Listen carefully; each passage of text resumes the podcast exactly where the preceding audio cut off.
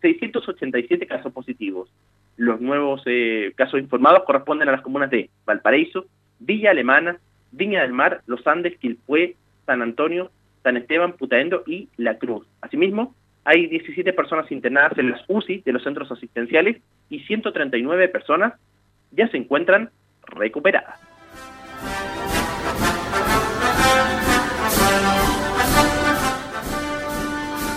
13 horas y 25 minutos, finaliza acá la segunda edición de la revista de Portales de este martes 5 de mayo de 2020 por todas las señales de Radio Portales.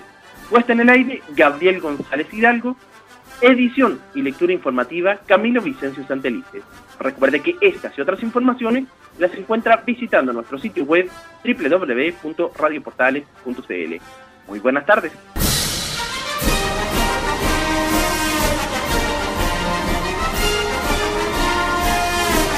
Radio Portales y su red de emisoras presentó la revista de Portales.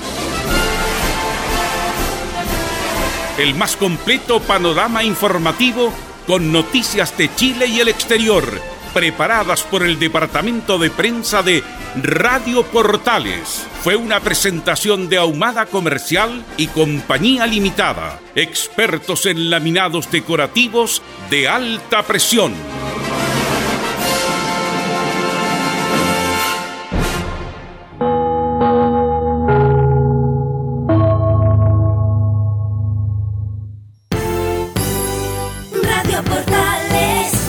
Continuación, Estadio en Portales. en tu corazón, la primera de Chile. Radio Portales le indica la hora. 13 horas 28 minutos. Termolaminados de León, tecnología alemana de última generación. Casa Matriz, Avenida La Serena, 776 Recoleta. Foro 22 622 56 76. Termolaminados de León. Una mirada distinta, con reflexión, profundidad. La encuentras en www.opine.cl. Ya lo sabes, www.opine.cl. Somos tu portal de opinión.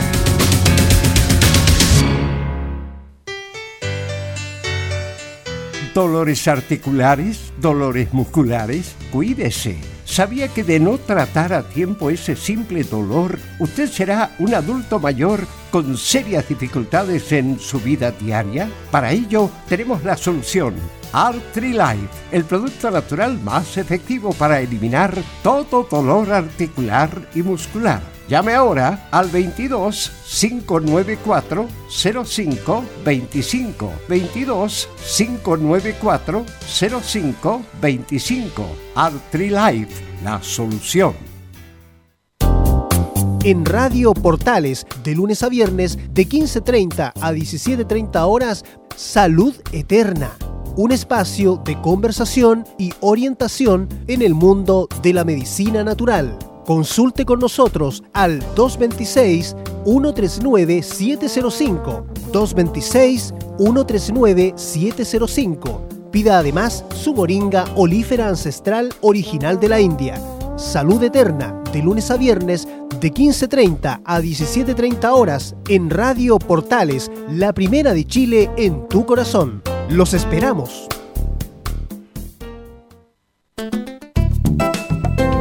Comercial IAC Compañía Limitada. La mejor calidad mundial en laminados decorativos. Comercial IAC Compañía Limitada es Vertec en Chile. San Ignacio 1010, Santa Rosa 1779, Avenida Mata 446 y Portugal 501. Comercial IAC Compañía Limitada es Vertec en Chile. Gracias a los superdividendos, tu hipódromo Chile siempre te paga más. Juega en Teletrack.cl. Descarga gratis la nueva aplicación de tu hipódromo Chile que siempre te paga más. su ventana cerrada, muy suave, llamaba.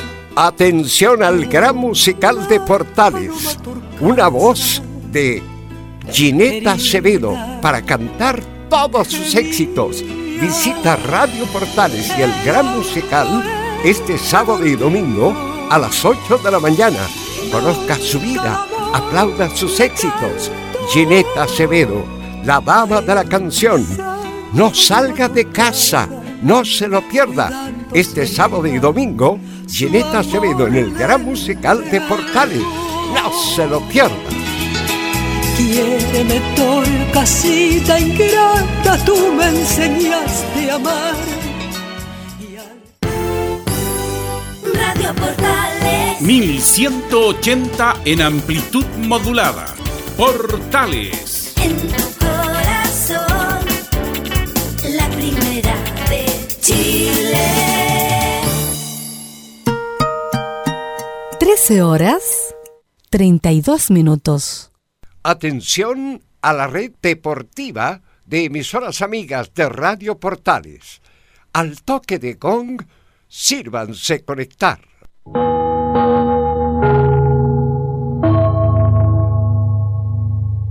...90 minutos... ...con toda la información deportiva. Vivimos el deporte... ...con la pasión de los que saben. Estadio en Portales... ...ya está en el aire... ...con toda la emoción del deporte. Comentarios... Carlos Alberto Bravo... Venus Bravo... René de la Rosa... Laurencio Valderrama... Camilo Vicencio... Patricio Rodríguez y Ricardo Jamasmí. Reporteros: Enzo Muñoz, Nicolás Gatica, Rodrigo Vergara, Juan Pedro Hidalgo y Rodrigo Jara. Producción: Nicolás Gatica. Técnicos: Gabriel González Hidalgo y César Navarrete. Edición: Anselmo Rojas. Dirección: Carlos Alberto Bravo. Estadio en Portales es una presentación de Ahumada Comercial y Compañía Limitada. Expertos en termolaminados decorativos de alta presión. ¿Qué tal? Buenas tardes, Portales en el aire. Ya son las 13 horas con 33, 34 minutos. Iniciamos nuestro estadio en Portales, saludando de inmediato en esta ronda de saludo que hacemos todos los días y partamos por Camilo Vicencio. ¿Cómo le va Camilo Vicencio? Buenas tardes, ¿cómo le va? ¿Alguna novedad en Católica? Muy buenas tardes, Carlos, para usted y todos los auditores de Estadio Portales. Eh, no pocas no, eh, informaciones en la Católica, sí, de exjugadores. Eh, de, de Jorge eh, Vázquez, ¿se acuerda de un jugador que estuvo en la temporada 94, 95 por ahí? Hay declaraciones de, de ese jugador. Exjugador a esta altura. De Jorge Vázquez. Jorge Vázquez. Sí, volante Derecho. 8 de Sí. la época, buen jugador. Eh, estuvo 94, ¿cierto? Sí, sí, buen jugador Jorge. Hace mucho 94. tiempo no sabíamos, de él. Se formó en River Play Jorge Vázquez. Buen jugador, uno que aportó en la Universidad Católica. Bien, este, mm, don, em, ¿quién está por ahí? Nicolás Gatica, ¿cómo le va? Buenas tardes. Hay noticias, Colo Colo sigue dando noticias, mi estimado Camilo. Buenas, perdón, Nicolás Gatica, hola, buenas tardes. ¿Qué tal? Buenas tardes, Carlos. Velus y todas las sintonías de, Estadio Portales. Claro, por supuesto, novedades de Colo Colo en cuanto a la inspección del trabajo y también, por supuesto, del directorio que se ratificó, aunque con la abstención de la mesa de Vial, pero de todas maneras, Aníbal Mosa seguirá un año más en la presidencia de Blanco y Negro. Bien. Y nos vamos al otro sector de la gran ciudad. Ahí está Enzo Muñoz. Buenas tardes. Eh, 13 con 21 minutos. ¿Dónde? ¿Estaba en su casa ahora va el temblor? Sí, estaba en mi casa, estaba terminando unas últimas cositas para, precisamente para el programa y, precisamente lo sentí entre comillas, no fue tan, tan, tan grave por así decirlo, pero y en la U, hablando ya entrando un poquito en materia deportiva, vamos a escuchar a Jonathan Zacarías, uno de los jugadores que le afectó bastante esta, este parate por así decirlo, porque era un jugador que, que venía retornando de los entrenamientos después de pasar largo tiempo lesionado y, y obviamente afecta cuando se quiere tomar entre comillas, la normalidad, venía haciendo algunos que otro partido, estaba bastante cansado en algunos, pero venía retomando esa, ese ritmo de competencia y lamentablemente lo que pasó con el coronavirus. Bien, tenía de vuelta sacaría una figura importante en la U de Chile. ¿Qué tal, Vero? ¿Cómo te va? Muy, pero muy buenas tardes. Buenas tardes, sí, hay varios temas, lo de la NFP, eh, de lo que quieren hacer con Moreno. Ayer renunció Irribarne, el, el dirigente de la calera, que estaba muy cuestionado justamente por el, asunto de Eric Bingberg, que no, no dejaron partir, que si era de la calera, de Valdivia, bueno. Hay otra radio amiga que hizo una muy buena investigación y al final, en definitiva, salió. Así que tampoco hay mucha noticia. eh, algunos equipos de Europa tratan de, de reiniciar sus actividades con el Bayern Leverkusen de, de Charlie Arangui. También lo del Barcelona, que también la próxima semana o esta semana vuelve a entrenar. Así que, bueno, alguna novedad respecto a eso hay. Así que inmediatamente vamos a ir con Nicolás Gatica y los titulares de la edición de día martes 5 de mayo. Vamos entonces con esta edición de Estadio en Portales donde comenzamos con lo que sigue afectando el coronavirus al deporte. Adelantamos algo claro, en Alemania esperaban volver esta semana, pero mañana se determinará si se juega o no porque hay 10 casos de personas con contagio, en este caso jugadores. En Italia, el ministro del Deporte aseguró que a fines de mayo se define una posible vuelta a la Serie A. En Italia también ¿ah? aseguran que Alexis Sánchez interesa a la Roma y que Eric Pulgar no seguiría en Fiorentina. En el caso de Arturo Vidal aseguran que estaría dispuesto a partir del cuadro catalán y allanaría esto la llegada de Lautaro Martínez. En el fútbol chileno, como adelantaba Virus, también claro, uno de los problemas para la NFP es que renunció el director Martín Iribarne. Además, se conoció que el contrato obliga a la NFP a indemnizar al CDF por partidos no jugados en el 2019. Y por supuesto, cerramos como todos los días con la épica junto a Fabián Rojas en Estadio en Portales.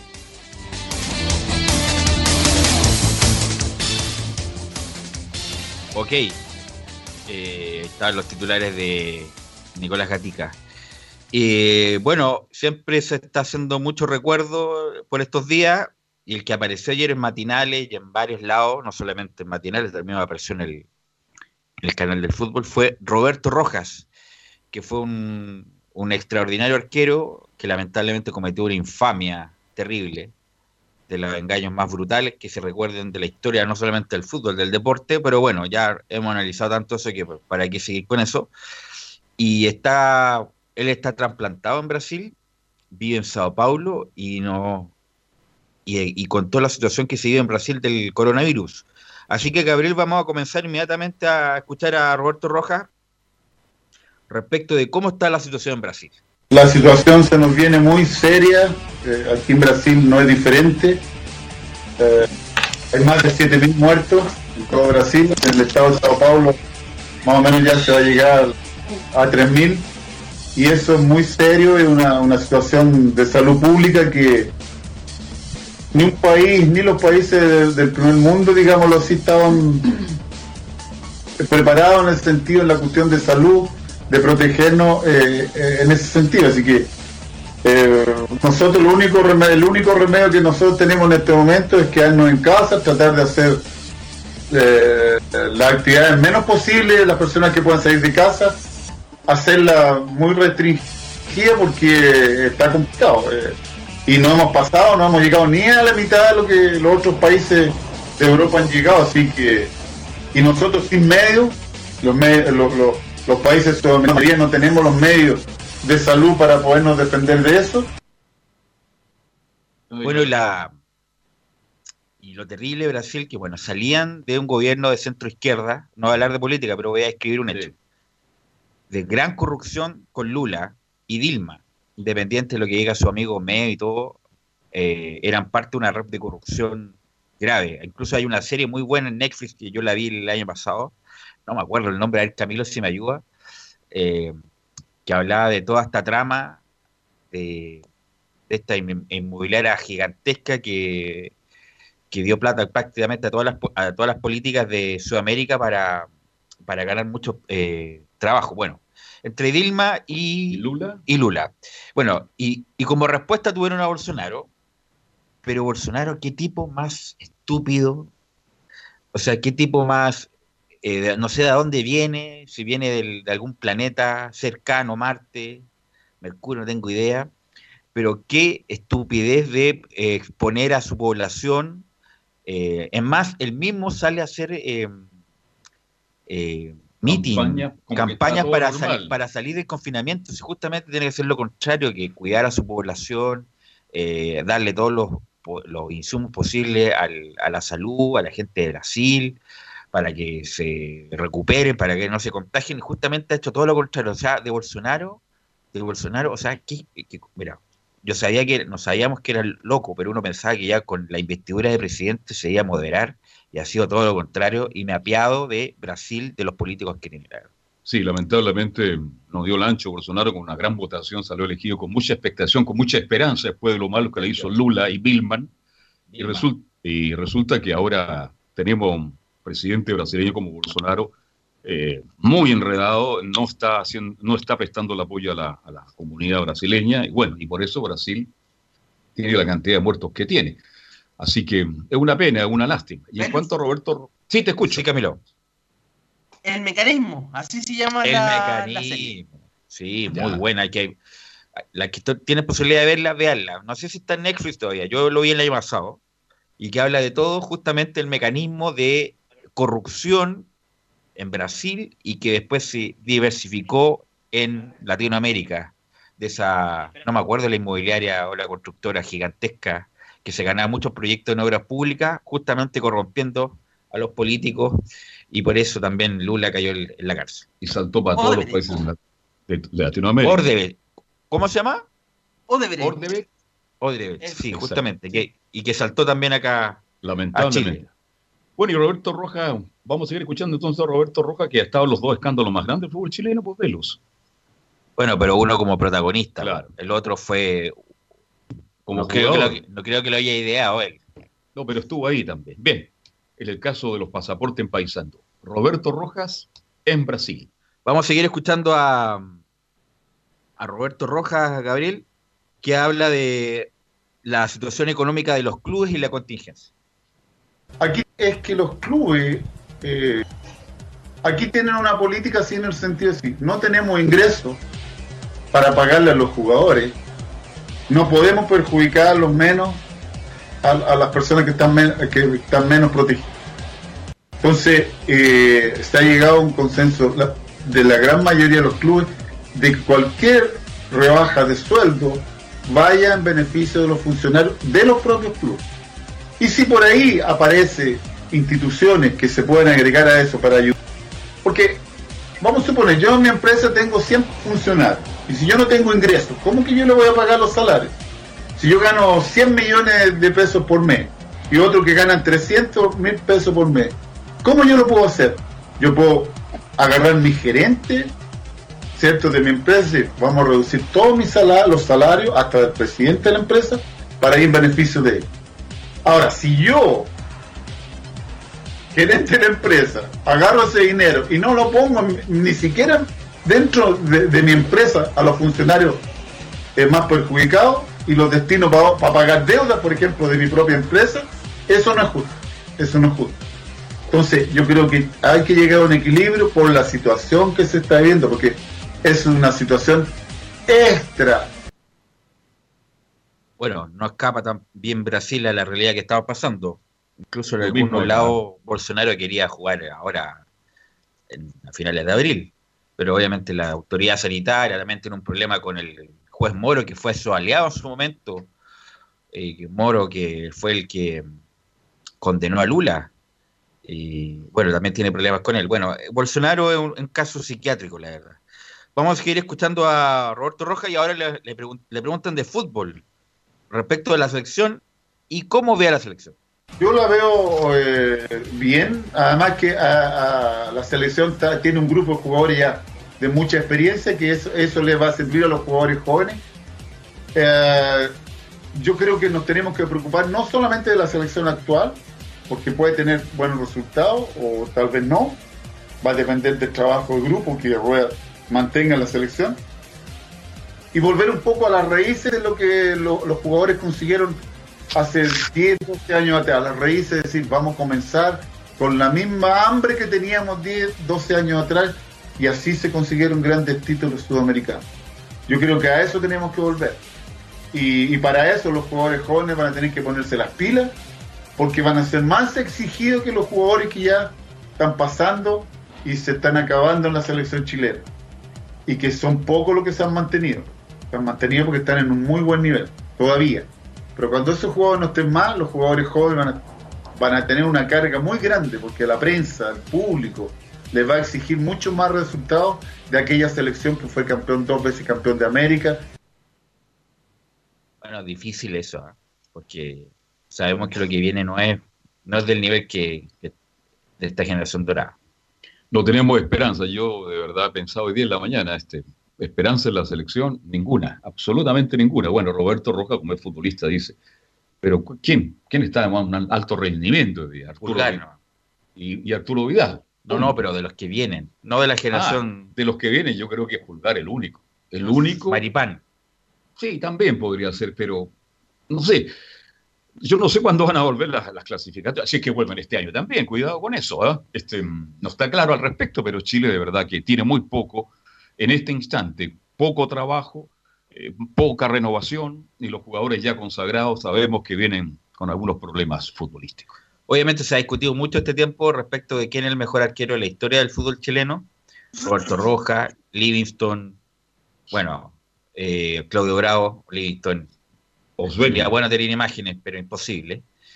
Eh, así que también le preguntan a él po, respecto de quién es el mejor arquero y esto es lo, lo que responde Roberto Roja. Para mí, como análisis de, arquero mismo, que yo lo conocí, fui hincha de él y le seguí toda su carrera, para mí como arquero, debajo de los tres palos, te digo, Mario Ben. Ahora, como leyenda, como leyenda de lo que yo conozco dentro del, fútbol, la historia del fútbol, ha sido Sergio Livingston. Tal vez no por los títulos que él eh, no ganó, sino por lo que él realizó, dejó una historia dentro del fútbol, sin tener títulos. Y eso para mí tiene mucho más importancia, porque nosotros tenemos que acordarnos que Sergio Livingston tuvo en otra época, donde no había la comunicación que hay hoy día, entonces eso tiene mucho mérito para mí, mucho mérito. Y muchos de los jóvenes hoy día, tal vez nos estamos olvidando un Mario Ben, ¿cierto? Que para mí fue extraordinario como arquero. Tal vez no, tuvo los títulos de otros arqueros que también se lo merecen tenerlo porque son realmente, han sido realmente importantes en cada, en cada época que han actuado. Eh, yo me quedo con la leyenda de Sergio Livingston y con el mejor arquero que yo viví y compartí con él, no solamente como arquero, como persona también fue Mario Ben. Bueno, lamentablemente Mario Ben, yo siempre me hizo una gran carrera, gran arquero, pero lo mal que anduvo en España 82. Mundial 82. Mal anduvo Mario Ben. O sea, eh, y Pero como ¿quién la- anduvo bien también? El Pato Yaña anduvo bien. Juan Carlos Letelier anduvo bien. Locoso. Anduvo en varios, varios, varios bien. Eh, pero bueno, el que el, el arquero se nota más porque se come, anda mal, se come un gol. pues.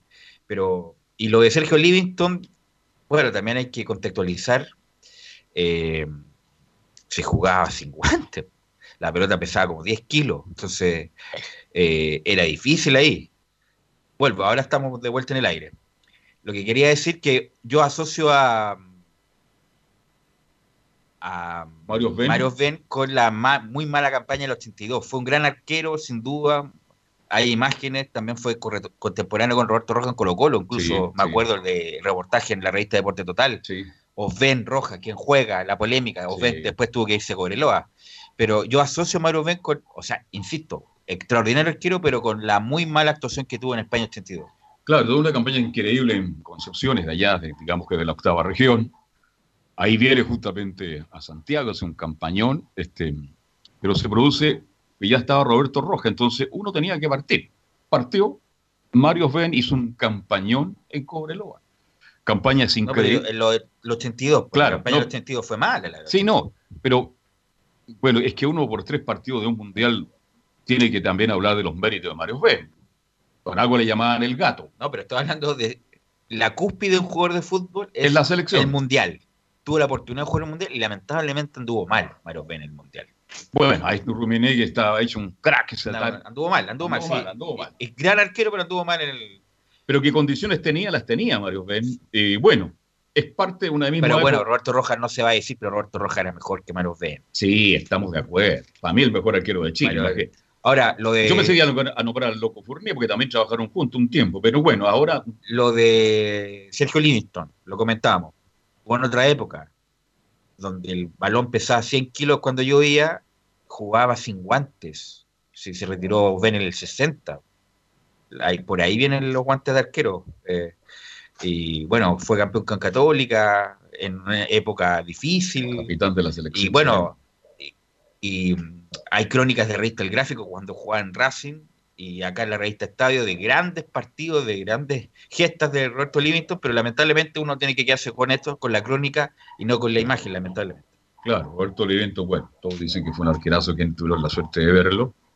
Jugar Racing, ser portada de la revista El Gráfico en Argentina es porque realmente es un campañón. Buen arquero también. Pero bueno, Roberto eligió a Mario Fen como el arquero que más le atrae. Sí, pues fueron compañeros en Colo Colo, Roberto Rojas y Mario Osben. Bueno, eh, también se está moviendo el mercado a pesar de que está paralizado, entre comillas. Hay mucho, lo que se más ha hablado es lo de Arturo Vidal, que se podría cambiar de equipo al Inter de Milán por Lautaro Martínez, del Inter al Barcelona. El Barcelona pagaría 60 millones de dólares más dos o tres jugadores del Barcelona, entre ellos Vidal, Rakitic y uno más. Eh, no sé, nunca hay que irse al Barcelona. Ojalá que no se vaya nunca, a menos que lo echen. Porque ahí es- está, está en las cunas de los grandes equipos, Real Madrid, Barcelona, el Manchester United. Eh, pero vamos a escuchar a Andrés Iniesta, un histórico del Barcelona que habla de Arturo Vidal.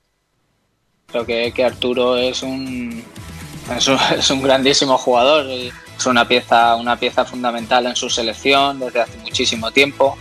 Y, y bueno, eh, es, lo del estilo Barça, pues cada uno tiene su, su opinión. Yo creo que, que un gran jugador como es él, pues evidentemente que, que tiene cabida en, el Barça como, como ha demostrado. Sí que es cierto que, Arturo es un jugador que, recorre mucho campo, que, llega mucho arriba, que, está atrás, que, se asocia bien, que es un jugador físicamente muy, muy fuerte y coincido con, con Guardiola en ese sentido que, técnicamente es un jugador muy, muy dotado para, para, para jugar en un equipo como el Barça.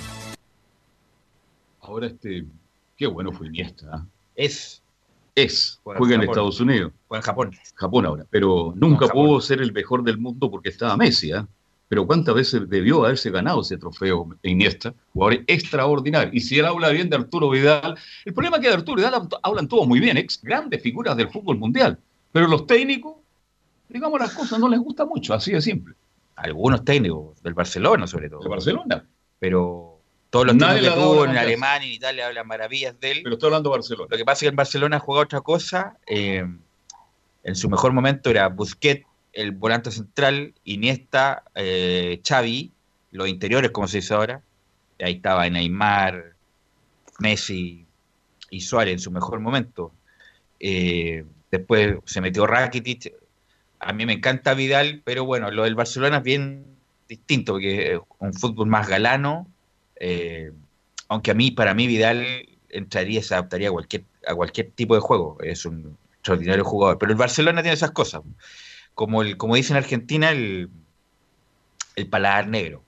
Eh, Como pasaba en Independiente en los años 70, con Bochini y todos, Bertoni y todos esos jugadores que cuando habían equipos malos de Independiente, los pifiaban Independiente, en Independiente que ganaran por justamente ese paladar que los mal acostumbró en la época de los 70. Pero ese paladar que tiene Barcelona de buen toque, balón, pelota al piso, tocar y tocar, tiene que tener un jugador distinto, diferente, y eso se lo da justamente Arturo, Arturo Vidal. Yo estoy contigo. Arturo no debiera dejar el Barcelona. Debiera tener, estar ahí tranquilo un año más por lo menos, a ver si logra doblarle la mano a alguno de los técnicos que ha tenido y para que sea un jugador tip. Yo creo que a él le alcanza y le sobra para ser titular en el Barcelona. Le pregunto, Camilo, ¿qué debería hacer Vidal Camilo, quedarse en el Barcelona, irse al Inter donde lo quiere Conte, ¿dónde quieres que, cuál es tu opinión? No, que se quede en el Barcelona, creo que es la, ya va a ser la última oportunidad de, de- de lograr, bueno, siempre ha querido obtener la, la Liga de Campeones de, de Europa, la Champions, y creo que tiene que mantenerse en el Barcelona, pero si se va, yo prefiero eh, Italia o Inglaterra antes que Estados Unidos, como se está hablando en este momento también, que era una opción. No, Estados Unidos No, todavía no no. está para Estados Unidos Vidal todavía. todavía está para las grandes ligas. Tiene 30 y... ¿Cuánto tiene 32? ¿Ya bien? 32.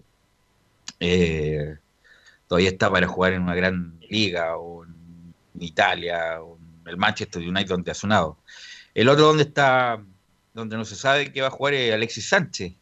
El, el Inter por cuestión de costo no lo quiere tener. Lamentablemente tuvo muy mala suerte en el Inter cuando estaba despuntando, se lesiona y cuando se recupera viene el coronavirus y ahora el- la Roma quiere, quiere tener sus servicios, pero la Roma es un equipo importante de la capital, pero un- viene la Juventus, después de la Juventus viene el Inter, el Milan y después viene la Roma, la Lazio, Sampdoria.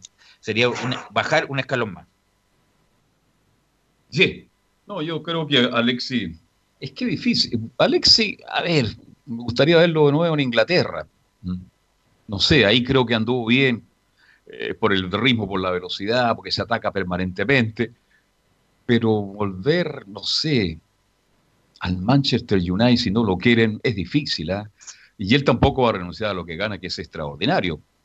Me gustaría que volviera al fútbol, a la liga eh, de Inglaterra. No sé qué, qué te parece a ti, Camilo Vicencio. A mí también me gustaría un club así, bueno, lo que hace es que ya, ya- si uno se pone a, a pensar en los clubes que le fueron como en el Arsenal, donde tampoco era Ahí el, fue lo el mejor. más grande, ahí fue lo mejor. Entonces yo creo que un club así, sí, por eso si, si tuviera a lo mejor en la Roma en Italia, también podría significar un, un- un buen paso para, para retomar la confianza. Y además que, bueno, la- el tiempo pasa para todo el mundo. Alexis Sánchez con esa velocidad, ese arranque, aceleración, perdió un poco eso. Tiene que ser un jugador más cerebral, el sentido de pasar más el balón y aprovechar los espacios para ahí desequilibrar ya ese mano a mano espectacular que tenía uno a uno, que cualquier defensa que se le ponía lo ganaba por, por velocidad y por regate, ya no, no es tan así. Eh, y sin duda en el Arsenal fue lo mejor que ha hecho en su carrera, fue brillante lo que hizo. Por algo el Manchester United lo compra. Y además hay que recordar que Alexis Sánchez gana una cantidad de plata impresionante, como 500 millones de pesos mensuales. ¿Cómo andaría con 500 millones de pesos mensuales eh, Nicolás Gatica? No, eh, excelente, excelente con 500 mil ¿Usted seguiría bastante- trabajando en Radio Portales si ga- ganara 500 millones de pesos mensuales? Sí, complementario, sí, pues, obviamente. Por Dios que se demoró en contestar. Complementario. O invertiría la plata en el, en el establecimiento San Isidro. ¿Ah? No, ahí nos manda todo a cierta parte Nicolás Gatica con esos 500 millones, obvio. Así que. No, pero. Pero, ¿Dónde triunfó Alexi? En Udinese fue figura. Figura, Figura. de ahí se en va- Barcelona hizo una tremenda campaña. Pero ¿no? no, brilló. Pero tuvo Fue correcto, correcto nomás. ¿Ah? Correcto lo del Barcelona. Pero eh, a donde brilló en el Arsenal. Fue, el- yo creo que lo mejor. Después va el United, donde no anda muy bien. No, anda mal, la verdad. Y en el Inter, donde iba a despuntar, lamentablemente pasó lo del corona, coronavirus. Ya son las 14 horas, vamos a ir a la pausa, Gabriel. Y vamos a volver con todo el informe de Colo Colo, que vamos a empezar con Colo Colo, qué pasó con Moza, la U y la Católica.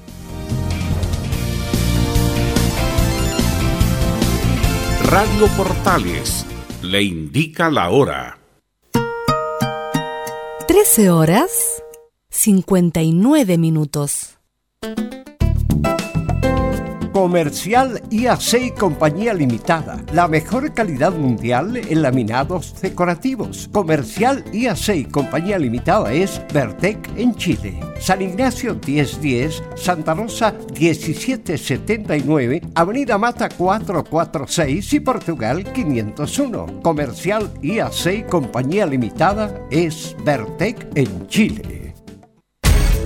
Una mirada distinta, con reflexión, profundidad. La encuentras en www.opine.cl. Ya lo sabes, www.opine.cl. Somos tu portal de opinión. ¿Quieres tener lo mejor y sin pagar de más? Las mejores series de televisión, los mejores eventos deportivos, equipo transportable, películas y series 24/7. Transforma tu TV a Smart TV. Llama al 973-718989. Twitter arroba Visita www.radiosport.cl, el sitio web de la Deportiva de Chile. Programas, noticias, entrevistas y reportajes, podcast, radio online y mucho más. Todo lo que pasa en todos los deportes lo encuentras en www.radiosport.cl. La Deportiva de Chile en. Termolaminados de León, tecnología alemana de última generación. Casa Matriz, Avenida La Serena, 776 Recoleta. Foro 22 622 56 76. Termolaminados de León. Disfruta las carreras de tu hipódromo Chile estés donde estés, jugando y ganando desde teletrack.cl. Primero, ingresa a teletrack.cl y crea tu cuenta con tus datos. Debes ser mayor de 18 años. Segundo, abona dinero desde tu tarjeta de crédito o cuenta bancaria a través del sistema WebPay. Tercero, juega de forma rápida, simple, segura y sin costos de mantención. Solo debes indicar el hipódromo, luego la carrera, el monto a jugar, la apuesta y el caballo. Finalmente, debes confirmar tu apuesta. Cuarto, si quieres retirar dinero, debes ingresar a Retiros. Luego debes ingresar tu RUT y el monto que deseas retirar. Finalmente, confirmar tus datos bancarios para que posteriormente se genere una transferencia directamente a tu cuenta. Ahora ya estás listo para jugar las carreras de tu hipódromo Chile desde teletrack.cl. Y recuerda que, gracias a los superdividendos, tu hipódromo Chile siempre te paga más.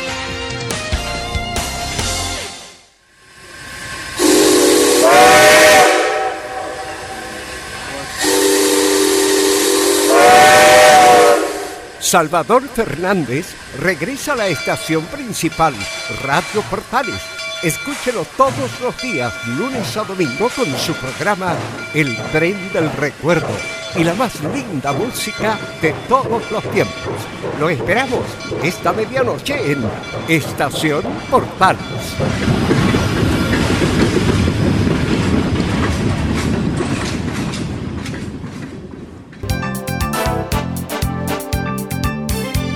Radio Portales, en tu corazón, la primera de Chile.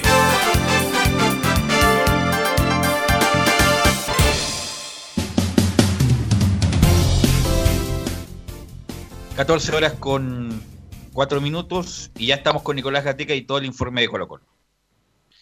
Bueno, exactamente, claro, comenzamos primero con la parte de, de votación, porque ayer justamente el directorio de Blanco y Negro, tras reunirse justamente ayer lunes en la tarde, ratificó la continuidad de Aníbal Mosa como presidente del club.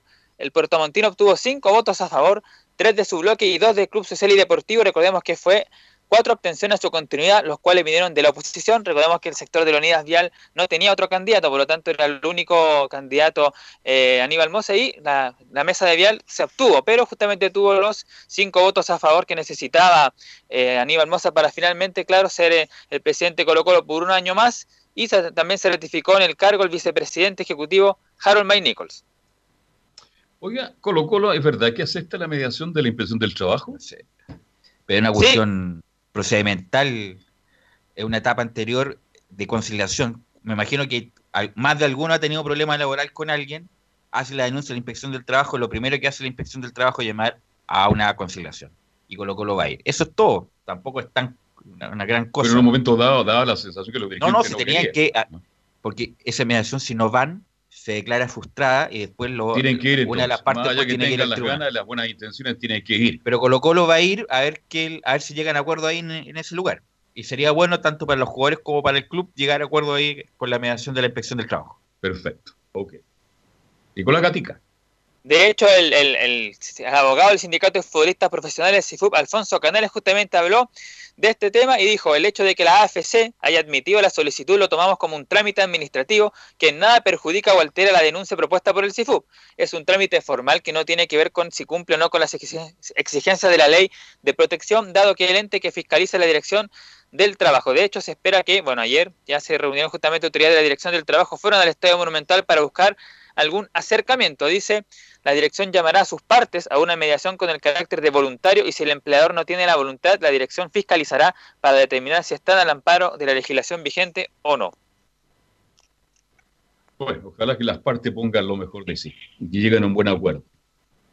Claro, eso fue lo que dijo el abogado del CIFUP, justamente Alfonso Canales. Pero también, eh, claro, el, el- es un diario de circulación nacional el que aclaró esto de que sí habría aceptado Blanco y Negro esta mediación para volver a conversar con los jugadores y de alguna manera tratar de llegar a acuerdo. Dice que, claro, es posible encontrar algo de luz. Dice que el paso siguiente es una conversación entre la dirección del trabajo y el plantel de jugadores. Finalmente, y si todo transcurre en los términos planteados, pronto tendrían que reunirse las partes y firmar un acuerdo. Así que por lo menos esa parte ya estaría Lo mejor, lista. ¿Qué lo mejor, lo mejor para los jugadores es llegar a un acuerdo, porque entre recibir al máximo millones dos millones y tanto, a recibir un 70% de lo que ganan ahora, o sea, no hay dónde perderse. Claro, los jugadores que se reunirían con la, que se van a reunir con la inspección del trabajo, principalmente son los que ya hemos conocido de, de público conocimiento, que son Esteban Paredes, Julio Barroso, Matías Saldivia y el Chaco Insaurralde, que se reunirán con la inspección del trabajo durante esta semana, estos días, para justamente eh, llegar a un acuerdo y, y que se pueda nuevamente negociar y, ¿por qué no?, llegar a un acuerdo entonces de, de, la rebaja salarial para el plantel. Ya, eso es lo. ¿Qué más, Nicolás Gatica? Continúe. Bueno, otro, otro tema que, que también se dio a conocer es que al interior de, de Blanco y Negro algunas trascendidos o, o gente cercana que habría un quiebre total entre Blanco, entre los jugadores y, atención, el gerente deportivo Marcelo Espina. Habría ahí un quiebre entre el plantel y justamente Marcelo Espina, porque, claro, lo toman a él uno como de los... Estaría dentro también de los responsables, según decían los jugadores, dice, hace dos semanas existía un gerente deportivo que era el que articulaba. Hoy ese gerente es, a ojo de los jugadores, solamente un funcionario, por lo tanto ese puente está cortado. Hoy los jugadores ven en la misma estructura que tomó la decisión de mandar el seguro de cesantía a Espina, junto con Mike Nichols y Aníbal Mosa. Además dice, claro, para el plantel ellos pensaron que se iba a llegar al mismo acuerdo que en la U. Ellos estaban con esa convicción y no era poco porque los azules pactaron rebajas de sueldo por cuatro meses y devolución posterior, en tanto que en Colo Colo querían el mismo trato, pero hasta diciembre, hasta que vino claro el sorpresivo vuelco. Lo último que dice también que aquí alguien no está diciendo la verdad completa, o los jugadores o los dirigentes, porque parece burdo que la distancia sea tan grande. Bueno, Así que también habría un eh, quiebre ahí. Una serie de declaraciones, eh, una serie de declaraciones contra Marcelo Espina. Yo lo conozco como igual que usted, ¿no?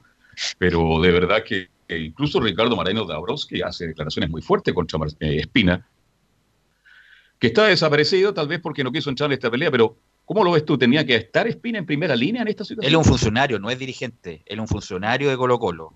Por lo tanto, se tiene que alinear a, la, a lo que diga la dirigencia blanco y negro, independiente que tenga relación con los jugadores, y por eso se quedó al margen. Eh, él no maneja los presupuestos, él no determina cuánto se le paga y qué no. Eh, lo que pasa es que los jugadores son complicados. Muy bueno, y estos No, jugadores de Colo. Colo han tenido muchas complicaciones. Desde que Mario Sales le cortó a su amigo Orión, que ahí viene con problemas y, y, y cualquier cosa que le diga que no o no esté de acuerdo con sus observaciones, eh, le van a mirar feo, como en este caso también de Espina. ser empleador de jugadores de fútbol, me han contado algunos dirigentes amigos, es terrible. Son muy difíciles de, manejar. Siempre hay 25 opiniones y a veces no son todas iguales, mi estimado Nicolás Gatica.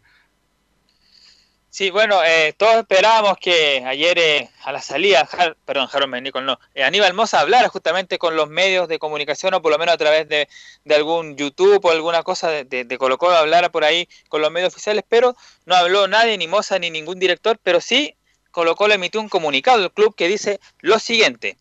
Dice, bueno, en la sesión extraordinaria Blanco y Negro eligió como presidente a señor Aníbal Moss y como vicepresidente a Harold Van Nichols. En la oportunidad se dio la bienvenida al director José Miguel Sangüesa, que recordemos viene del Club Social y Deportivo, reemplazando a José Daniel Morón. Así se dio cumplimiento al mandato de la Junta Ordinaria de Accionistas de la Sociedad, que acordó la elección de un nuevo directorio para un periodo estatutario de tres años, donde resultaron elegidos por las acciones Serie A los señores Edmundo Valladares y José Miguel Sangüesa, mientras que por la Serie B los señores Aníbal Moza, Harold Mike Nichols, Alejandro Ascuy, Alfredo Stowin, Carlos Cortés, Diego González y Ángel Maulen. Y también una declaración dice, me siento satisfecho con mi reelección y la de Harold como vicepresidente, porque este difícil momento que se está viviendo en el mundo, en Chile y también en esta institución, requiere de todas las energías para seguir adelante de buena manera. Me siento con todas las fuerzas para enfrentar este tremendo desafío que significará este año para el fútbol y para Colo Colo, dijo Aníbal Moza en este comunicado. Bueno, todos los equipos del mundo, los más grandes, los más importantes, los que más generan recursos, tienen problemas. En el buen sentido, hay que ahorrar, ¿no es cierto?, para enfrentar esta pandemia por los próximos cuatro o cinco meses. Y en ese aspecto yo creo que, mire lo que voy a decir, capaz que los dirigentes de Colo Colo no quieren llegar a ningún acuerdo ¿ah? con, la dirección del trabajo. En fin, es un tema, pero lo dije hace dos o tres semanas, ¿cómo es posible que los jugadores de Colo Colo se den cuenta que era mejor llegar a un acuerdo, que le rebajaran el 30-40% del sueldo y no llegara en esta instancia a la impresión del trabajo? Estoy hablando de ese aspecto. Y en cuanto al directorio, Alejandro Escuy aparece muy poco dando declaraciones, Nicolás Gatica, que es un dirigente avesado, experimentado, de mucho conocimiento futbolístico. Parece que no se le considera mucho a Alejandro Escuy, ¿no? Sí, casi prácticamente no, no, no habla Alejandro Escuy. De hecho, siempre escuchamos justamente a lo mismo, pues, a Aníbal Moza, a Harold Mike Nichols, cuando tiene que ver también la parte de jugadores ahí, Marcelo Espina, pero claro, Escuy en general muchos no, no aparecen. Bueno, y también teníamos el caso de José Daniel Morón, que también siempre, siempre aparecía hablando en todos los medios cuando pasaban eh, cosas en el primer equipo, cuando se jugaba al fútbol y también así que...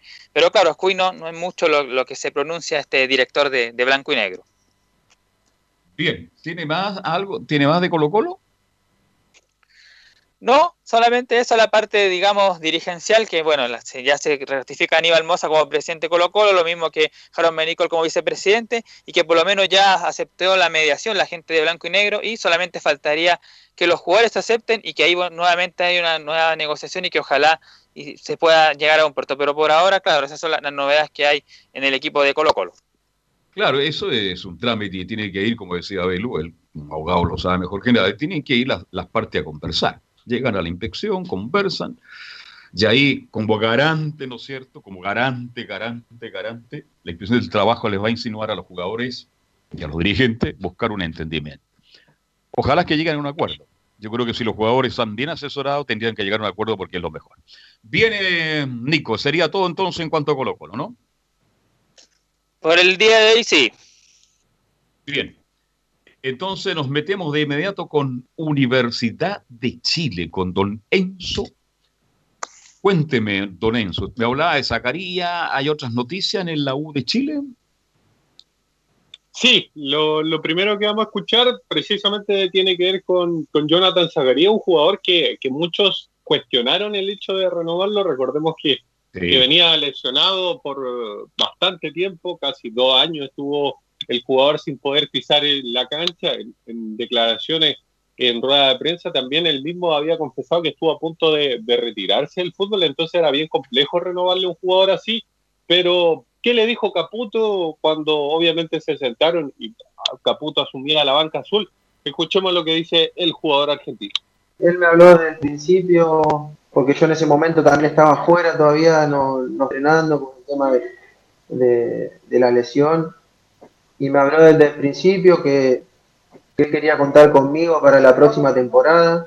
Y eso también me, me- me entusiasmó un montón porque me volví a sentir valorado eh, después de tanto tiempo estar eh, afuera de las canchas. Ahí está, A ver, valorado. este, a Enzo, pesar eh, Sí, valorado.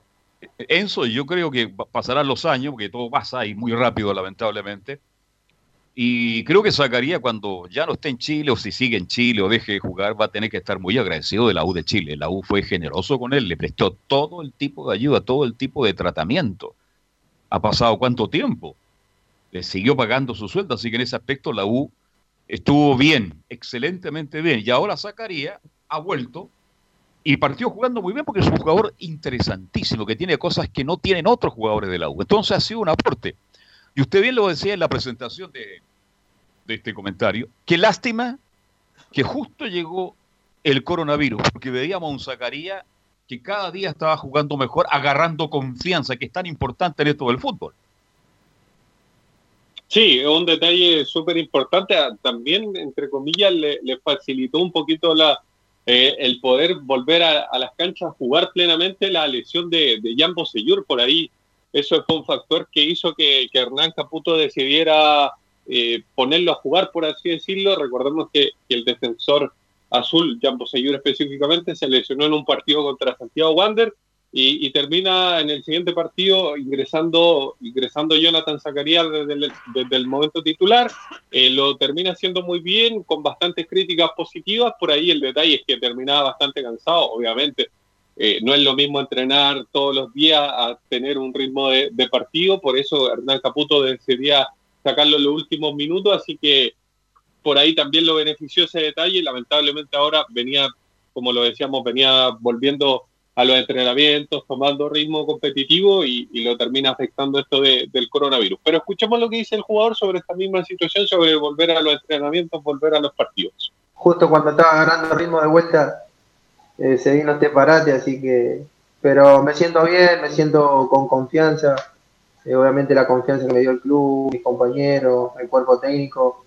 eh, la verdad que, que estoy con muchas ganas. Obviamente retomar el entrenamiento, por ahí estaba ese, ese miedo, pero era muy, muy mínimo. Sabía que si yo entraba con miedo eh, iba a ser peor porque también me podía volver a lastimar o lastimarme de otra cosa. Ahí también, ahí también en el audio que, que pasábamos a escuchar, también se refería al, al hecho de, de por ahí entrenar con miedo, que es lo que le pasa a muchos jugadores después de, de una lesión tan grave. Y él, él mismo señala que, que claro, eh, no hay que tener, entre comillas, ese miedo porque puede ser peor incluso. Así es, pero tuvo una buena vuelta. Sí, le costó los segundos tiempos, y era obvio, después de tanto tiempo le, le- le faltaba como resto físico. Pero un jugador que tenía características distintas a las que tenía la U, un jugador e incluso con inventiva para poder encarar, le pega, le pega muy bien el balón, eh, cada vez que ha mandado un centro era con intención, eh, y lamentablemente le corta el ritmo como a varios más. eh, me imagino yo que independiente que cuando se resuelva el, el- si se juega o no en el fútbol, me imagino yo que le van a tener que prorrogar el contrato porque tenía contrato hasta fin de año y si sigue como así va a jugar muy poco y es un jugador recuperable. Ojalá, ojalá que pueda seguir en la misma línea porque es un jugador de características distintas que no tenía el plantel de la U, que puede jugar de lateral, aunque a mí me gusta más de la mitad ¿Volante? de cancha hacia arriba. Enzo Muñoz. Sí, y la última que, que vamos a escuchar de Jonathan Zacarías es sobre una noticia lamentable que, que nos enteramos ayer, pero que ocurrió en la madrugada del viernes y tiene que ver con Diego Carrasco, porque el jugador eh, fue asaltado precisamente en su casa, incluso información eh, señala que, que le robaron dinero, joyas, incluso el auto, pero fue recuperado precisamente el sábado. Eh, es más, los antisociales, los delincuentes, eh, amarraron a- al jugador, a la familia, quienes afortunadamente no sufrieron daños físicos, pero sí ¿Qué quedaron con un estado de shock. Eso? ¿En ¿Qué Me parece fue? que es en Chicureo. Chuta, ya, allá arriba. ya. Hoy día saltan en sí, cualquier lugar.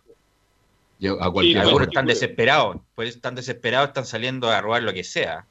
Eh, lo hemos visto acá en San Miguel, que es terrible, se roba auto, cada hora hay un robo de auto en San Miguel. Eh, así que bueno, terrible lo que le pasó a, A Carrasco. a Carrasco, a Diego Carrasco, el central, que también ha hecho una muy buen primer semestre en la U. Y hay que tener cuidado porque Sí. toda esta zona donde está lleno de condominios, como San Miguel, que es muy bonito, entre paréntesis, eso es lo, lo ideal para los delincuentes. Así que hay que tener mucho cuidado. Bueno, hoy día ningún lugar de Santiago y de Chile en general brinda seguridad, mi estimado Enzo. Sí, un- una situación que, que, como les comentaba, los jugadores de- del plantel se, se enteraron ayer en los entrenamientos que, que normalmente tienen a través de, de esta videoconferencia, si podríamos llamarlo de, alguna forma. Escuchemos lo que dice sobre, sobre Diego Carrasco, precisamente Jonathan Zacarías. Por los que nos contaron hoy en el entrenamiento, no habían sufrido lesiones ni, ni nada de eso, solamente eh, se llevaron las pertenencias de él, eh, el auto y, y nada más. Gracias a Dios. Ahí está. Según la, la información del club también es que, que no sufrió mayores complicaciones, por así decirlo, a pesar de que estuvo maniatado por, por los delincuentes eh, que, que le robaron las cosas que, que tenía precisamente el jugador. Y la última que vamos a saber de, de Universidad de Chile, al menos el día de hoy, tiene que ver con Walter Montillo. ¿Por qué me preguntarán ustedes? Recordemos ¿Qué pasó que con Walter? supuestamente el, el abuelo, porque él comentó completamente la situación, supuestamente el abuelo murió de coronavirus y el padre. Había mucha especulación de, de qué es lo que iba a pasar con la madre, que también era, era otro, otro familiar que, que por ahí estaban haciéndole incluso los test. Y señala lo siguiente Walter Montillo en una conversación con, con el programa Basta de Todos de Radio Metro. Señala lo siguiente, dice, gracias a Dios hablé hace un rato con ella y me dijo que el test dio negativo. Ya le dieron el alta.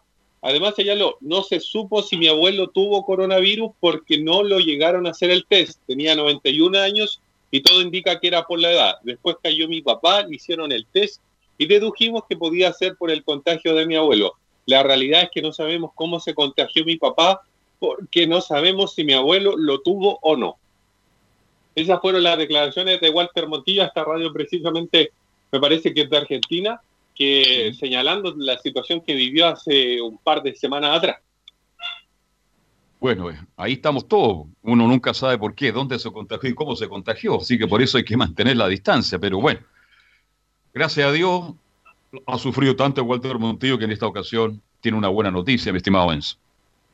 Sí, y la última tiene que ver también con Montillo, que dice que, que le preguntaron sobre si hay alguna posibilidad de por ahí de hacer un, un libro con la experiencia que tiene él con Santino. Recordemos que, que Santino es, es uno de los hijos de, de Walter Montillo, que, que lamentablemente tiene síndrome de Down, y comentó, y comentó lo siguiente, vengo con la idea hace mucho tiempo y últimamente como que me resurgió.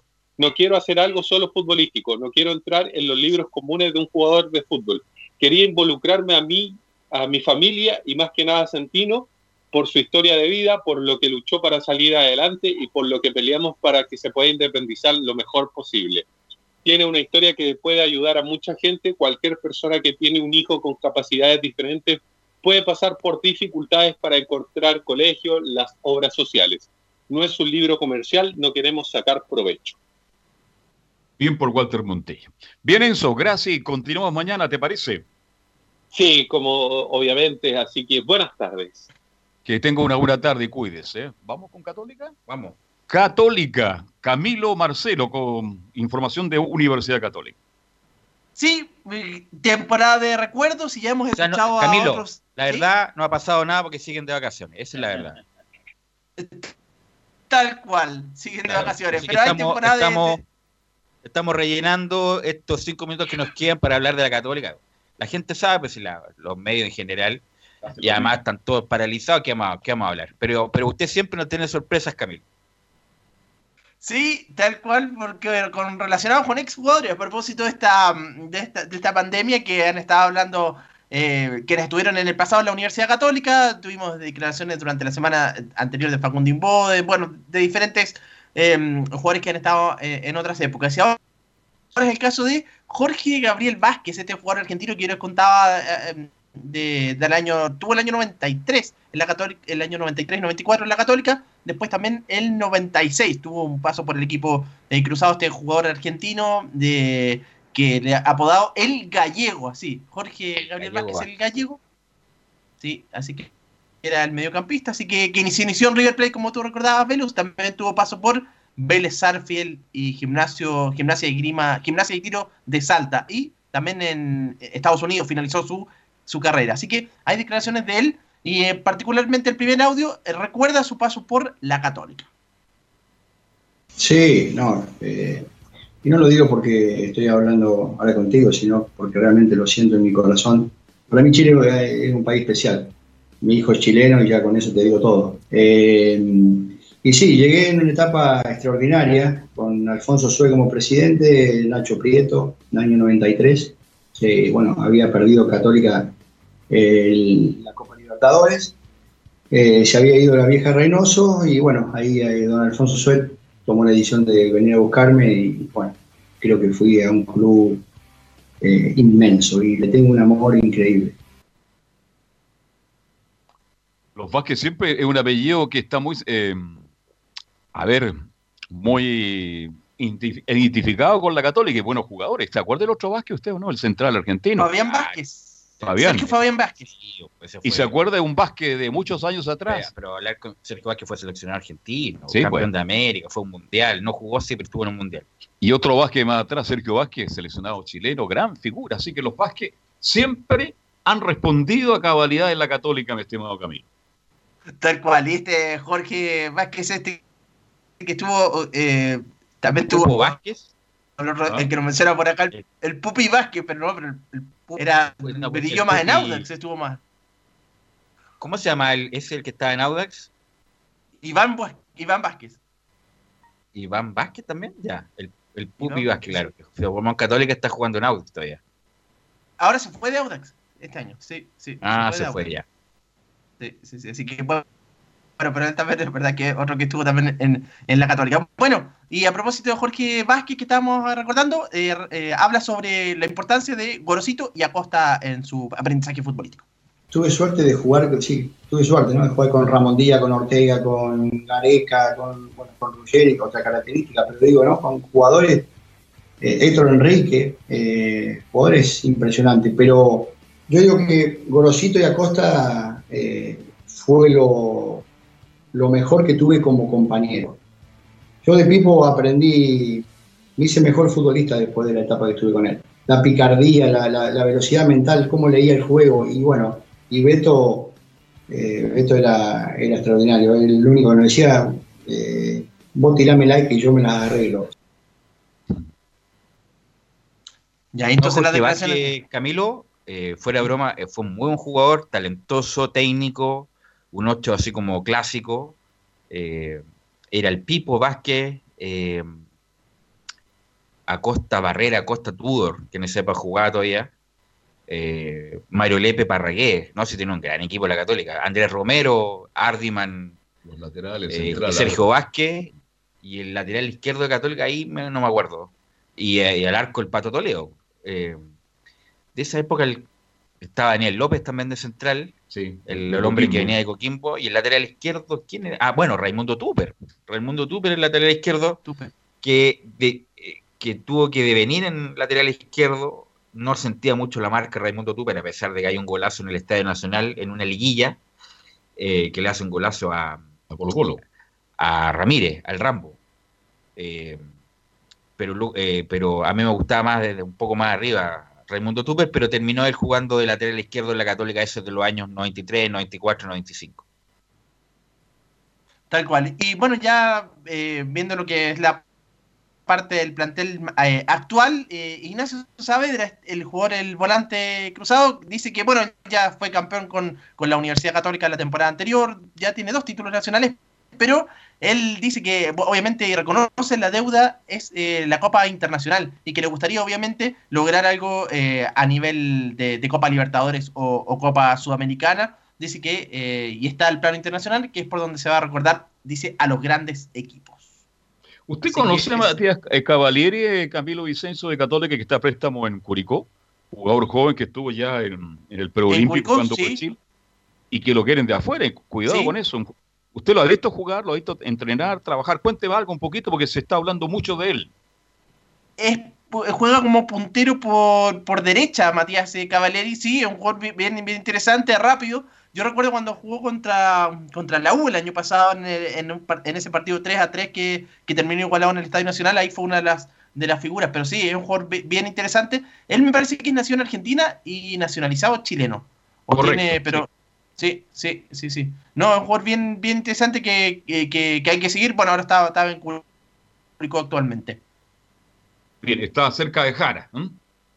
Eh, tal cual, cerca de Jara. Bueno, una, hay una buena noticia. eh, si vimos los partidos del 62 el fin de semana, vamos a poder ver los partidos del 66 también el fin de semana. Lamentablemente a Chile le fue muy mal ese mundial, ayer lo comentamos, pero vamos a poder ver también un gran jugador que hay muchas historias alrededor de él, y que lo vamos a poder ver, que es Rubén Marcos, que es de los mejores jugadores de la historia del Siete de pulmones. y del Ballet Azul, así que vamos a tener la posibilidad de verlo el fin de semana a través del CF, los partidos del Mundial del 66. Vamos a ver a Juanito Olivares, vamos a ver a Luis Aldo Valentini, lateral derecho, vamos a ver a Elías Ricardo Figueroa, vamos a ver una serie de jugadores muy interesantes en ese equipo, ¿ah? este, a Ignacio Prieto, Pedro Araya, eh, repite Alberto Fuyú, Leonel Sánchez, Honorino Landa. Era un muy buen equipo del 66 que tuvo una mala Que fue un fracaso para el Y la gran, gran figura fue justamente Rubén Marcos, el siete pulmones, un hombre que se identificó plenamente con la Universidad de Chile. Y el debut de Elías Figueroa también en los mundiales. No me acuerdo del lateral izquierdo de ese equipo. Villanueva, ¿no? Ah, Huguito Villanueva, mi amigo. Hugo Villanueva, lateral izquierdo. Ese es el equipo. Exactamente. Vamos a ir a la pausa, Gabriel, y vamos a volver con todo el bloque y la hípica en la voz de Carlos Alberto Bravo y Fabián Rojas. Radio Portales le indica la hora. 14 horas 31 minutos. Termolaminados de León, tecnología alemana de última generación. Casa Matriz, Avenida La Serena, 776 Recoleta. Foro 22 622 56 76. Termolaminados de León.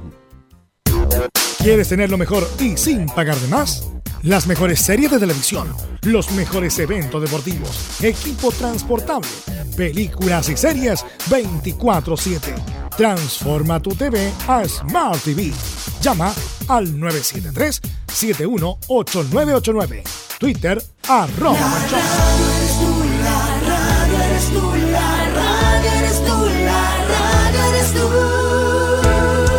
64% de la audiencia de radio se realizó desde el hogar, superando un 48% los últimos tres años. Cada mes, 14 millones escuchan radio. Una radio para cada gusto. Una radio para cada chileno. Archie, contigo en todas.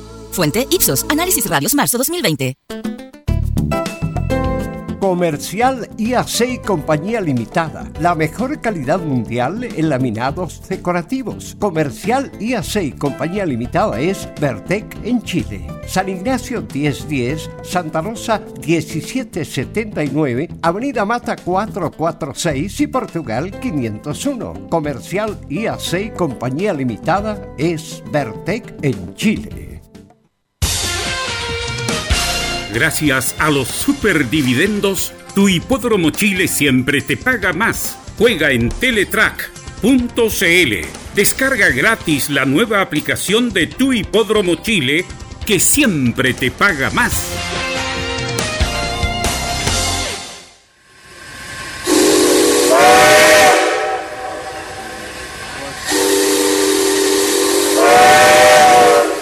Salvador Fernández regresa a la estación principal, Radio Portales. Escúchelo todos los días, lunes a domingo, con su programa El Tren del Recuerdo y la más linda música de todos los tiempos. Lo esperamos esta medianoche en Estación Portales.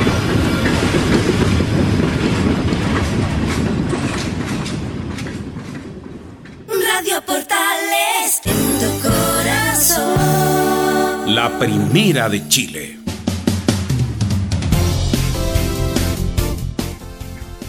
Bien, ya estamos de vuelta para continuar con Estadio Portales y ya estamos en contacto con Fabián Globito Roja. ¿Cómo te va, Fabi? ¿Cómo estás? Buenas tardes.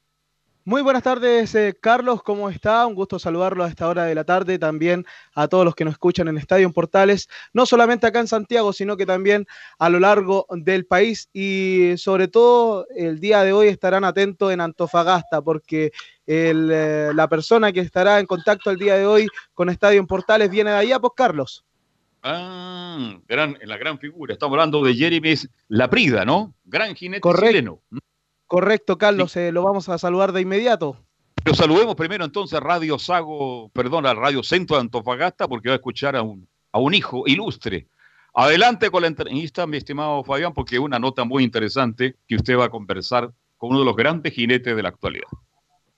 Bueno, eh, Jeremy, ¿cómo está? Un gusto saludarlo eh, a esta hora de la tarde. ¿Cómo le va?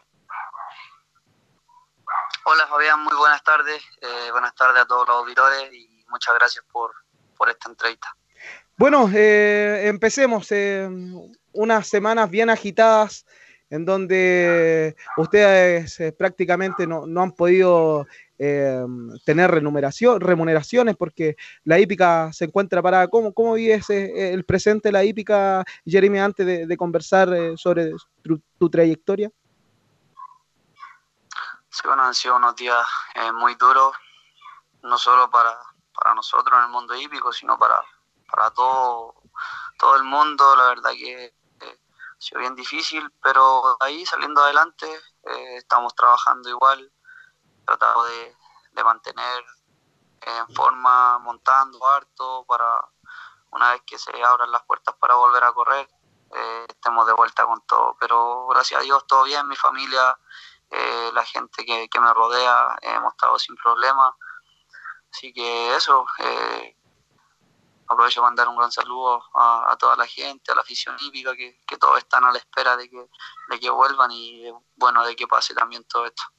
Bueno, Jeremy, eh, tú sabes lo que es eh, lidiar también con, con esta desesperación que no haya hípica, porque en tu ci- ciudad natal, como es Antofagasta, lamentablemente hace un par de años desapareció este hipódromo, no, no se ejecutaron más carreras. Eh, tú, tú sabes eh, a lo que conlleva también el, el contexto de, de que esté parada la hípica. eh, si pasan más semanas, esto se puede volver en un caos. Sí, sí, llevamos eh, un mes, vamos para los dos meses y, y hay mucha gente que, que está con bastante problemas. Yo me pongo los zapatos de los cuidadores, eh, los jinetes que, que corren menos y la verdad que es muy duro porque nosotros somos independientes, no tenemos remuneración de ningún otro lugar si no hay carrera y la verdad que ha sido muy difícil. Eh, yo espero que pase luego para que todo vuelva a la normalidad. Hay muchos cuidadores que quedaron sin trabajo, eh, tanto como los jinetes también, que no, no tienen ingresos y bueno, no, no están montando tampoco. Eh, la verdad que ha sido muy duro, pero bueno, que se, eh, que se unan los gremios nomás para que podamos salir adelante todos juntos. Jeremy, en ese contexto eh, también hay que lidiar con el peso, pese a que no está la actividad, ustedes se tienen que, que mantener. ¿Ha sido difícil el eh, mantenerse con, con el peso físico, que, que tú estás cerca de los 53 kilos, 54, ¿no es así?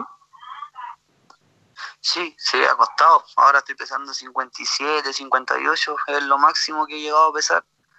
Pero igual sigo trotando día por medio, cada dos días, eh, cuidándome un poco dentro de las comidas y, esperando que, que nos avisen para empezar a full y poder bajar los kilos que tengo de más.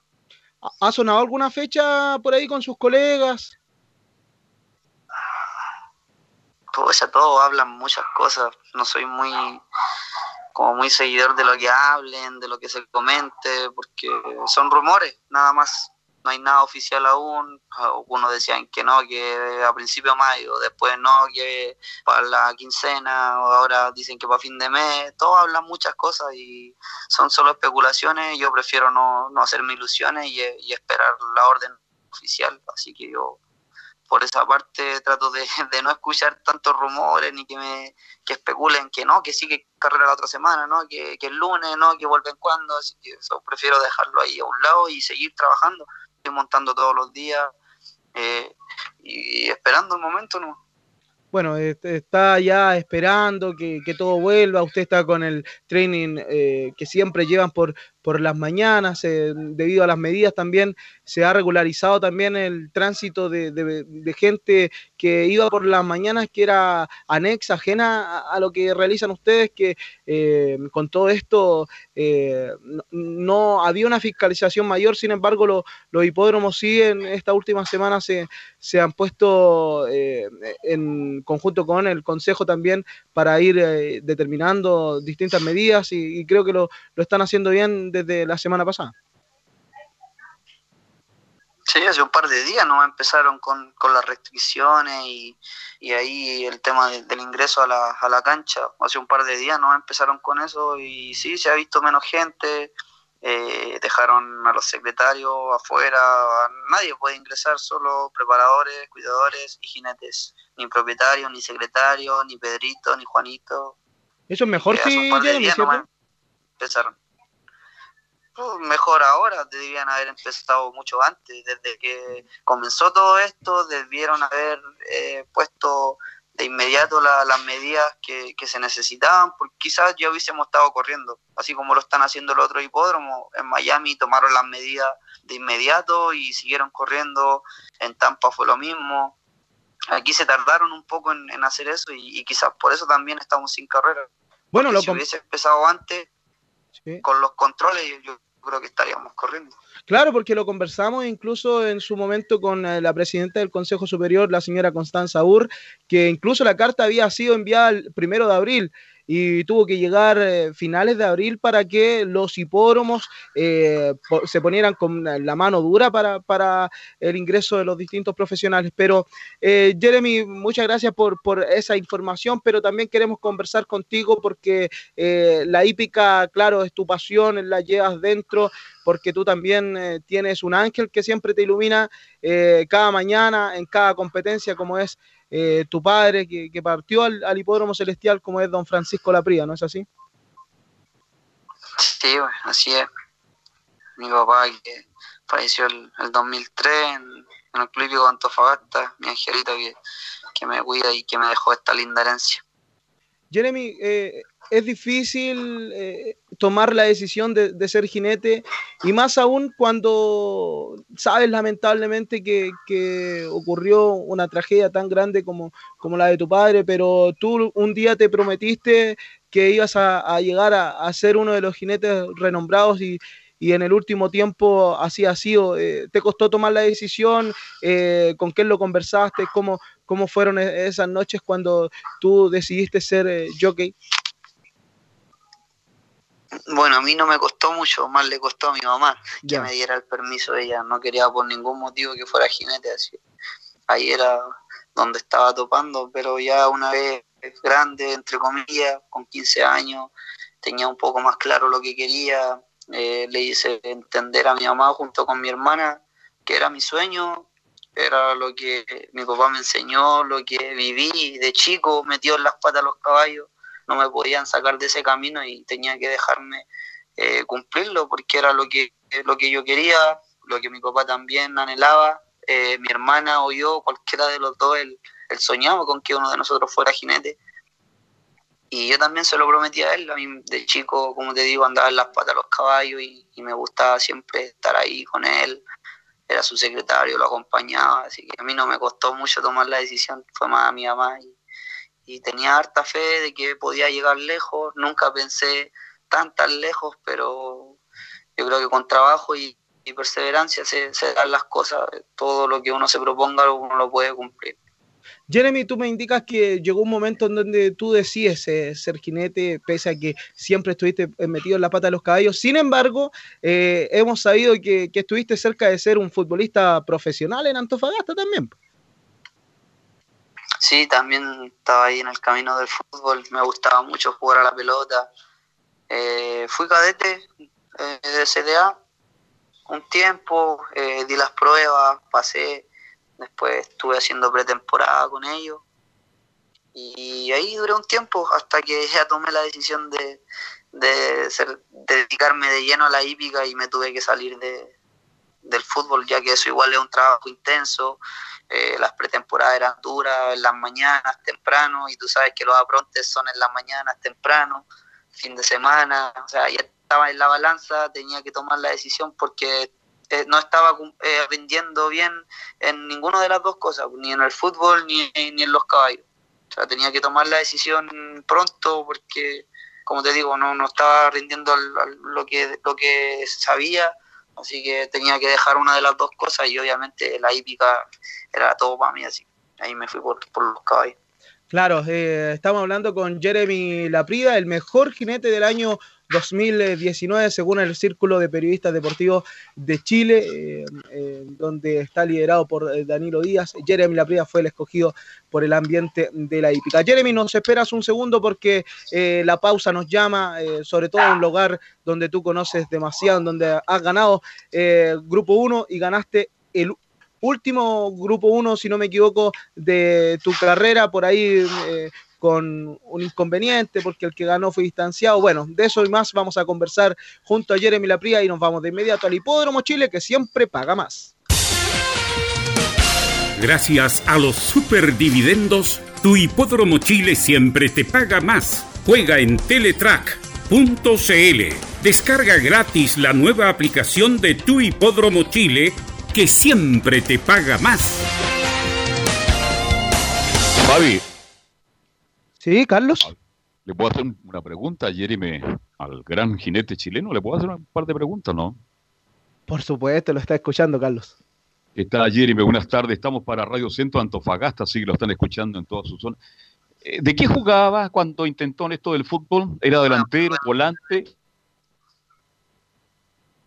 ¿Aló? Era volante de contención. Sí, volante de contención. ¿Y a quién admiraba en esa época en el fútbol chileno?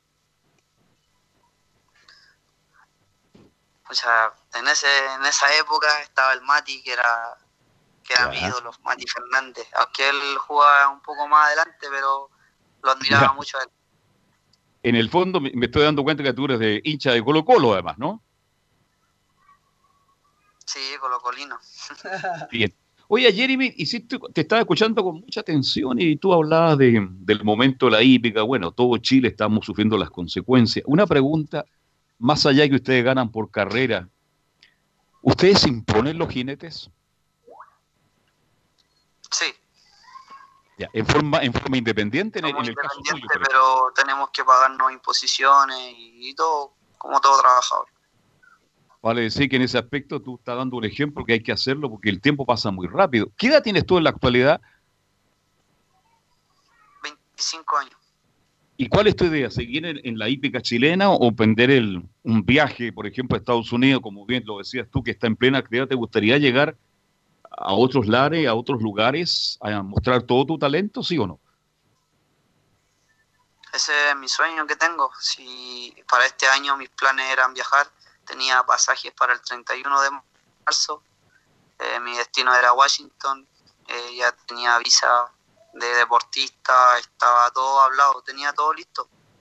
Como le digo, el 31 de marzo viajaba, pero por lo ocurrido ya se suspendió todo y de aquí quizás hasta cuándo, cuando se abra la frontera y cuando se, se arregle un poco todo esto del coronavirus. Me parece muy bien que, además, Washington es una ciudad hermosísima, para mí la ciudad que más me gusta es Estados Unidos. Eh, La, la última pregunta de, de- de mi parte, Jeremy, gracias por escucharme. Este, ¿A quién admiraste como jinete antes de, antes, más allá de que admiraste a tu padre, por cierto, que era tu espejo, pero siempre uno está mirando a otro jinete? ¿A quién admiraste para llegar a esta hermosa y complicada actividad de la hípica?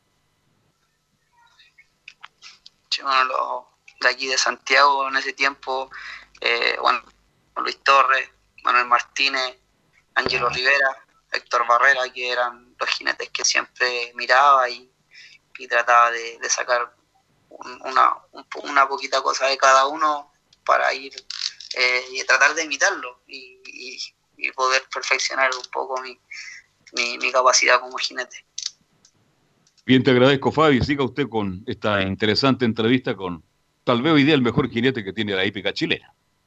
Claro, ayer incluso lo, lo conversábamos, eh, Carlos, el, el jinete que fue premiado por el Círculo de Periodistas del año 2019. Estamos hablando con él, Jeremy, en la Prida, conversando de todo también, porque él estuvo a punto de ser eh, futbolista de, eh, Antofagasta, bueno, pero eh, las cosas del destino lo llevó a ser jinete tal como eh, lo quiso su padre, como lo quiso él también. No lo quiso su madre, pero él fue más porfiado y hoy en día eh, los triunfos son los que eh, se aplauden, los que se disfrutan. Jeremy, tú contabas que en marzo tenías pasajes, pero el año pasado también estuviste a punto de viajar a Estados Unidos. Eh, no obstante, en aquella oportunidad, eh, estamos hablando con Jeremy Lapría, eh, le contaba al público, Jeremy, eh, se nos había perdido la señal, que tú tenías pasajes para marzo, pero el año pasado... el año pasado tú también eh, pretendías viajar, sin embargo, debido a los buenos triunfos con Primo en el derby, en el latinoamericano y con muy bien montado te quedaste. Lamentablemente, nuevamente el destino eh, te deja y te retrasa este viaje. Sí, eh, eh, mis planes eran para el año anterior, claro, pero Dios me puso en el camino a Primo, a Coconut Boy, a Emilia Moon y a un sinfín de caballos más que me hicieron eh, lograr mucho éxito, muchos triunfos y me sirvió también para madurar, para crecer un poco más como persona, tanto en lo profesional como, como persona. Eh, disculpa, y, y por algo pasan las cosas. Lo, lo tomé de la mejor manera, dije, mejor un año más, me preparo mejor eh, y, y paso esto ahora, pues, así que esperemos que, que pase luego nomás para poder cumplir mi sueño, pero viajar me voy sí o sí. Bueno, eh, Jeremy, tú partiste en Antofagasta como jinete, pero ya que estamos eh, finalizando ya la edición del día de hoy en Estadio en Portales, el 24 de junio del año 2016 fue bien importante porque fue el primer Grupo 1 para ti con el ejemplar eh, Conquer. Luego vino una ascendente campaña por parte tuya, ganando varios clásicos, el Derby. Eh, el año pasado también eh, surgió de ir a, Perú, ganaste con Emilia Moon y también por parte del comisariato acá en Chile, o más bien por un tema de medicamentación, quedaste con el primer lugar del clásico Layer con el ejemplar Coconut Bobby. ¿Cómo has vivido este tiempo ganando los grupos 1 que, en su momento no llegaban, pero una vez llegando eh, eh, te comenzaste a disparar eh, con, con varios grupos 1, y no solamente en Chile, sino que también en Perú? Sí, fueron varios años que, que esperé esa oportunidad, que se me abriera esa ventanita.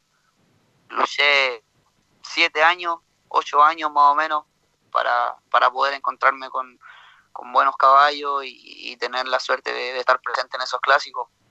Fue un trabajo arduo, como te digo, de varios años, pero que tarde o temprano iba, iba a llegar mi momento. No, no perdí nunca la fe, seguí trabajando, a pesar de todos los tropiezos que, que tuve en el camino. Eh, no, no bajé los brazos hasta que, como te dije, se me abrió una ventana y ahí empezaron a salir todas las cosas.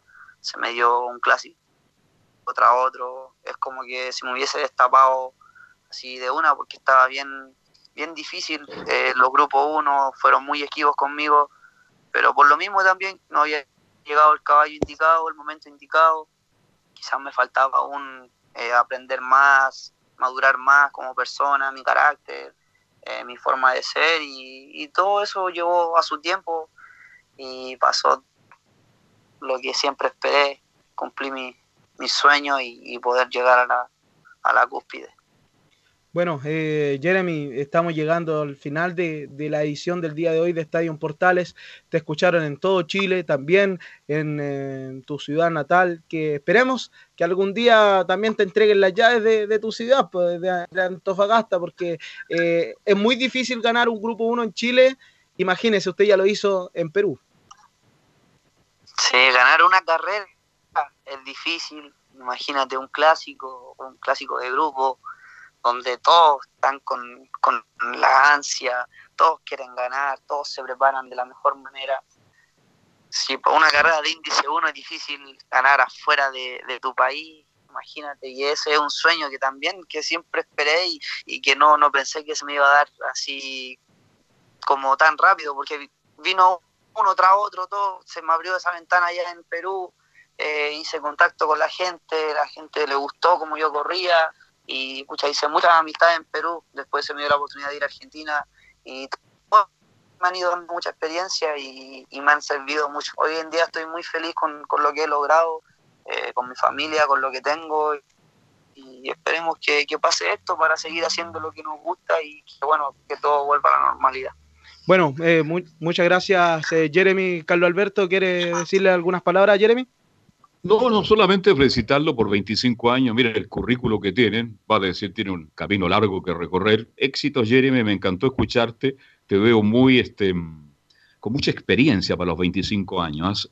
Y el tiempo pasa muy rápido. Qué bueno que estés pensando en el futuro tuyo, de tu familia, y te deseo lo mejor. Ojalá que se dé la opción de ir a Estados Unidos. Si no, bueno, tendrás que seguir triunfando acá a los hipódromos de Chile. Un abrazo y, y mucha suerte. ¿ah? Claro, bueno, muchas gracias. Igual, saludos y ahí estaremos en, en contacto cuando quieran, la verdad. Encantado. Muchas gracias, muchas gracias Jeremy, porque quedaron bastantes, bastantes temas pendientes. Eh, muchas gracias, Jeremy. Dale, Fabián. Ahí estuvimos en el contacto junto a el mejor eh, jinete de la hípica del año 2019, Carlos, en, en un contacto eh, telefónico acá en Estadio Portales. Ojalá algún día pueda correr a Careguante. ¿ah? Ojalá que pueda correr a Careguante. O a Ojalá. Gatiní. Gracias. Sí, gracias, Fabián. Que tengas una muy buena tarde. Un abrazo. Chao. Chao, chao. Gabriel González, muchas gracias como siempre, soy ingeniero de sonido, gracias a Gabriel González Hidalgo. Nosotros a las 7 nos juntamos con Fútbol y algo y mañana a las 13.30 vuelve todo el deporte a Estadio en Portales. Gracias, hasta mañana. Fueron 90 minutos con toda la información deportiva. Vivimos el deporte con la